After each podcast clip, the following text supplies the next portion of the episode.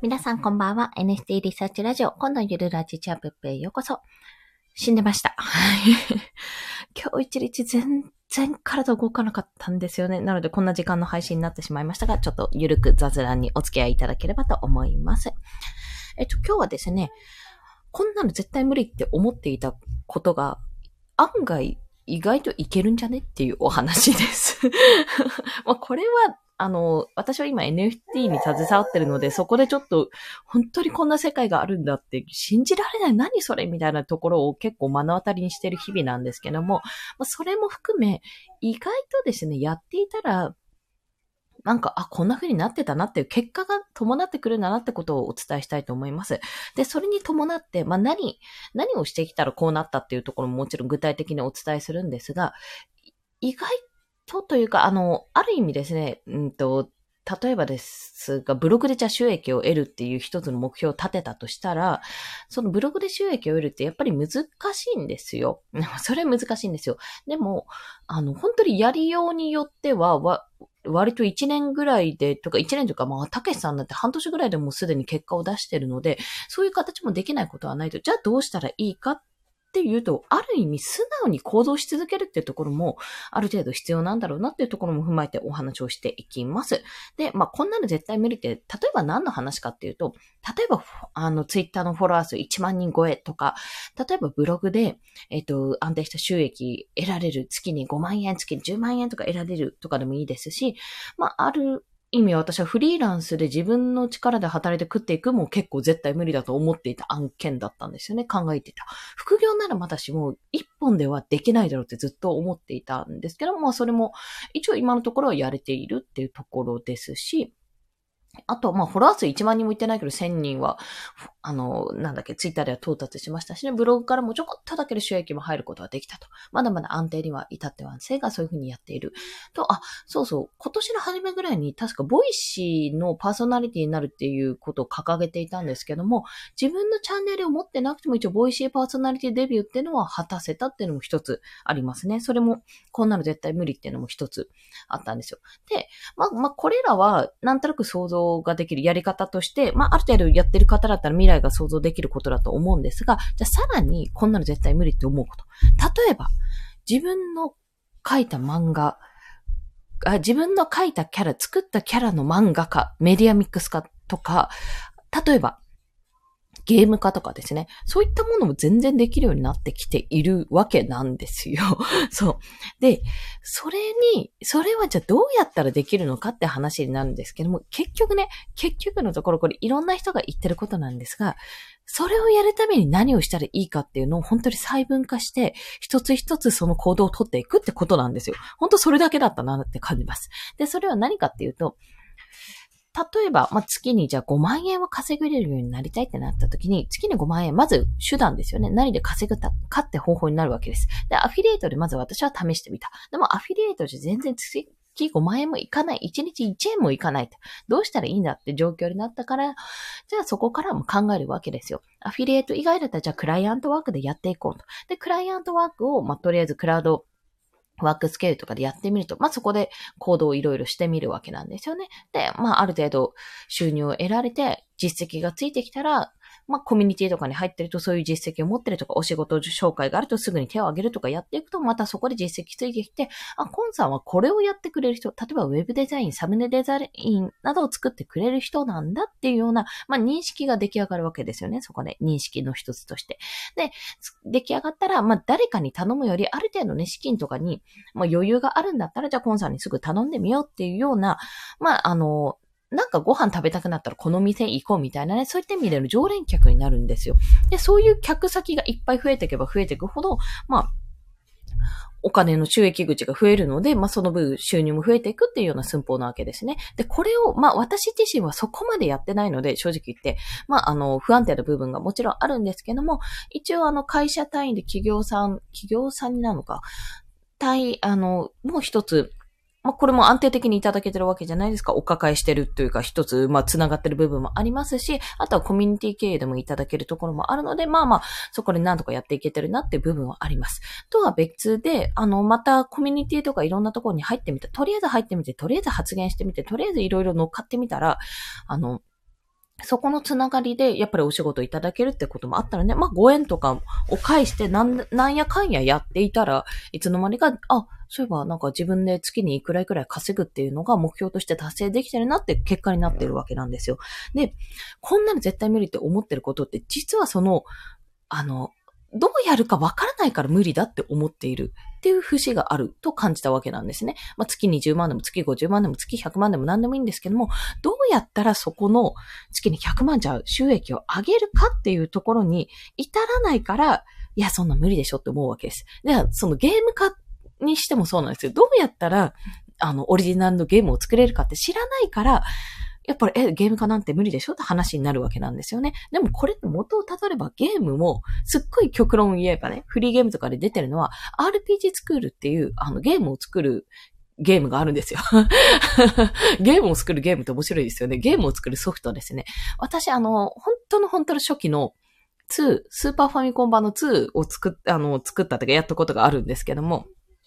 それでも、あの、ある程度でもう決まっちゃってるし、あの、自由度は低いですよ。もちろん自由度は低いかもしれなくても、自分でその与えられた素材を使ってゲームを作ることができるんです。ということは、ゲームを作るっていうのも、今その RPG 作るシリーズ、もうものすごく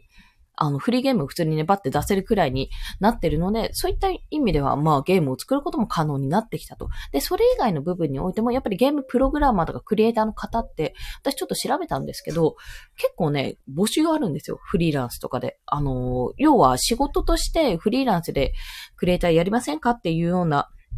募集するところとかもあるので、結構それ経由でもできるわけなんですね。まあ、要は声かけ。あとは言ってしまえば、その自分が入ってるコミュニティでゲームやれる人、作れる人がいるので、まあ、そこ経由でもいける。いけるっていうか、まあ、頼む必要もあるし、まあ、実際どれぐらいのお金がかかるかわからないので、まあ、その辺は応用見ながら調べながらにはなっていくんですけども、あ、でも、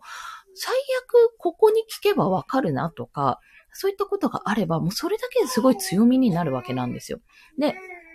じゃあどういうことかって、今まで無理だって思っていたこと。それって結局そのために何か自分の行動をしたかっていう話になって、じゃあ自分を、え、だって何をしたらいいかわからないっていうから、いろんな人が、こう、じゃあ、えっ、ー、と、ブログで月50万円達成するための仕組みとかね、あの、そういったものをテキストとして出すわけですよ。あの、教材として出したりするわけです。で、それを聞きながら行動していったら、あ、これはなるほど、こういう風にすればできるんだな。あ、なるほど、音声配信毎日配信してて、いろいろジャンルやっていて、まあ、コミュニティとかやっていたらいつの間にかそんなチャンスが前降りてきたんだな、とかね。例えば、 Voicy に至っては。そういう風に何かしらやってると、実はその行動が直接それに向かっているわけじゃなかったとしても、実はなんか周り、巡り巡って違う意図と繋がって、あ、あれ、いつの間にかなんか、 Voicy で話してるぞ、私、みたいな状況になるっていうことなんですよね。ということなので、ごめんなさい、ちょっと頭が回ってないですね。今日は、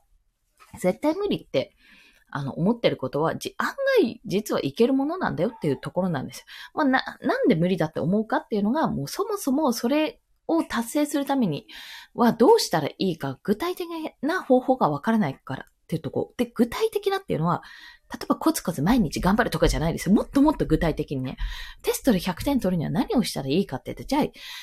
漢字テストで100点取るんだったら、この出題範囲内の漢字を全部覚えれば確実に100点は取れるわけじゃないですか。一言一句間違えなければいいわけなので、じゃあそれを毎日練習するって。まあ、毎日小テストを自分でね、自分の中でテストをやって、それを毎日100点取れるようにする。じゃあそれをするためにはどうしたらいいかっていうふうに考えるわけなんですよ。そういうふうに逆算していくと、どんどんどんどん実は無理って思っていたことができるよっていう話なんです。で、まあそこで、あの、冒頭、冒頭じゃないな、お話の中でも、話した通り、私は当初 Voicy パーソナリティを目指していて、まあ自分のチャンネルを持って Voicy パーソナリティをするっていうところが、もう私それしかないと思っていたんですけども、まあ結論というか結果的にコミュニティ経由のコミュニティ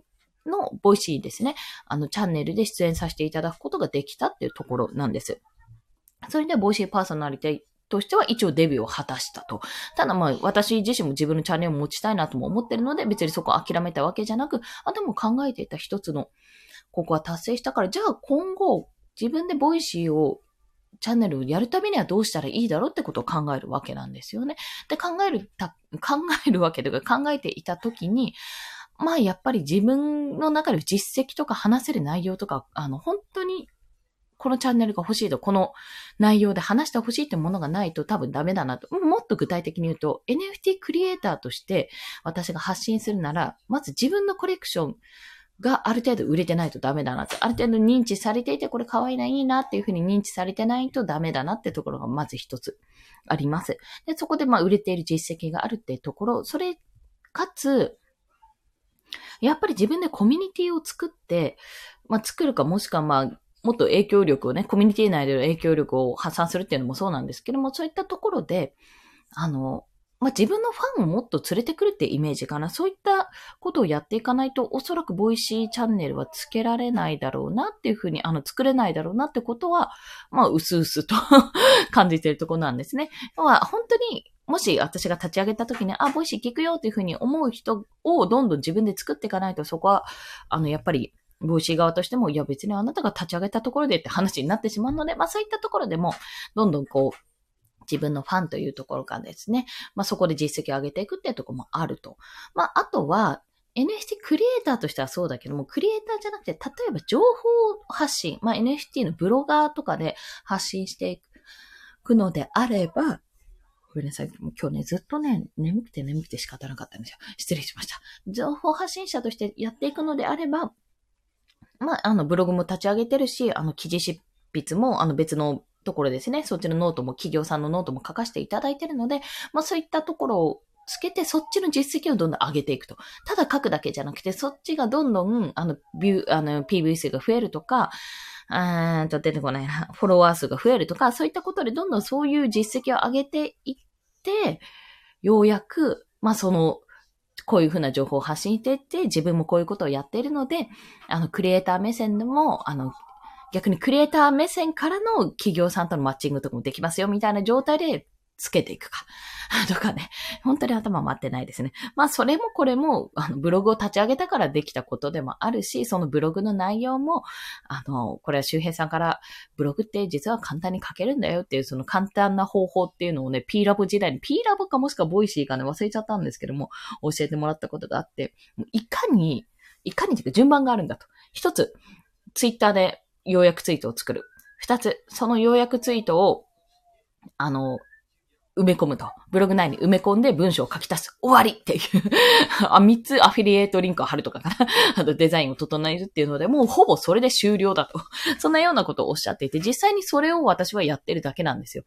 なので、あの、意外とこう、言われていることとか、何の意味があるんだろうと思ってるようなことを実はやっていったら、あ、ここで繋がるんだなって瞬間が出てくるんです。うん、出てくる。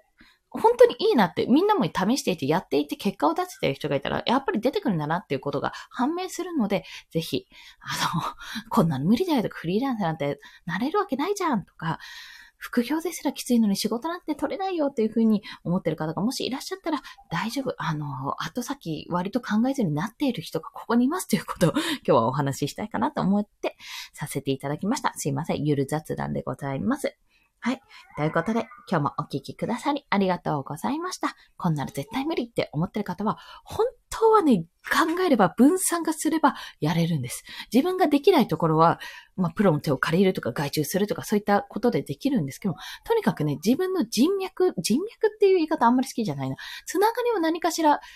持っていくと本当にいいです。まあ、コミュニティに入るのが一番早いかと思いますけど、まあ、ツイッターで繋がるとかでも全然いいんですが、スペースに入るとか何でもいいんです。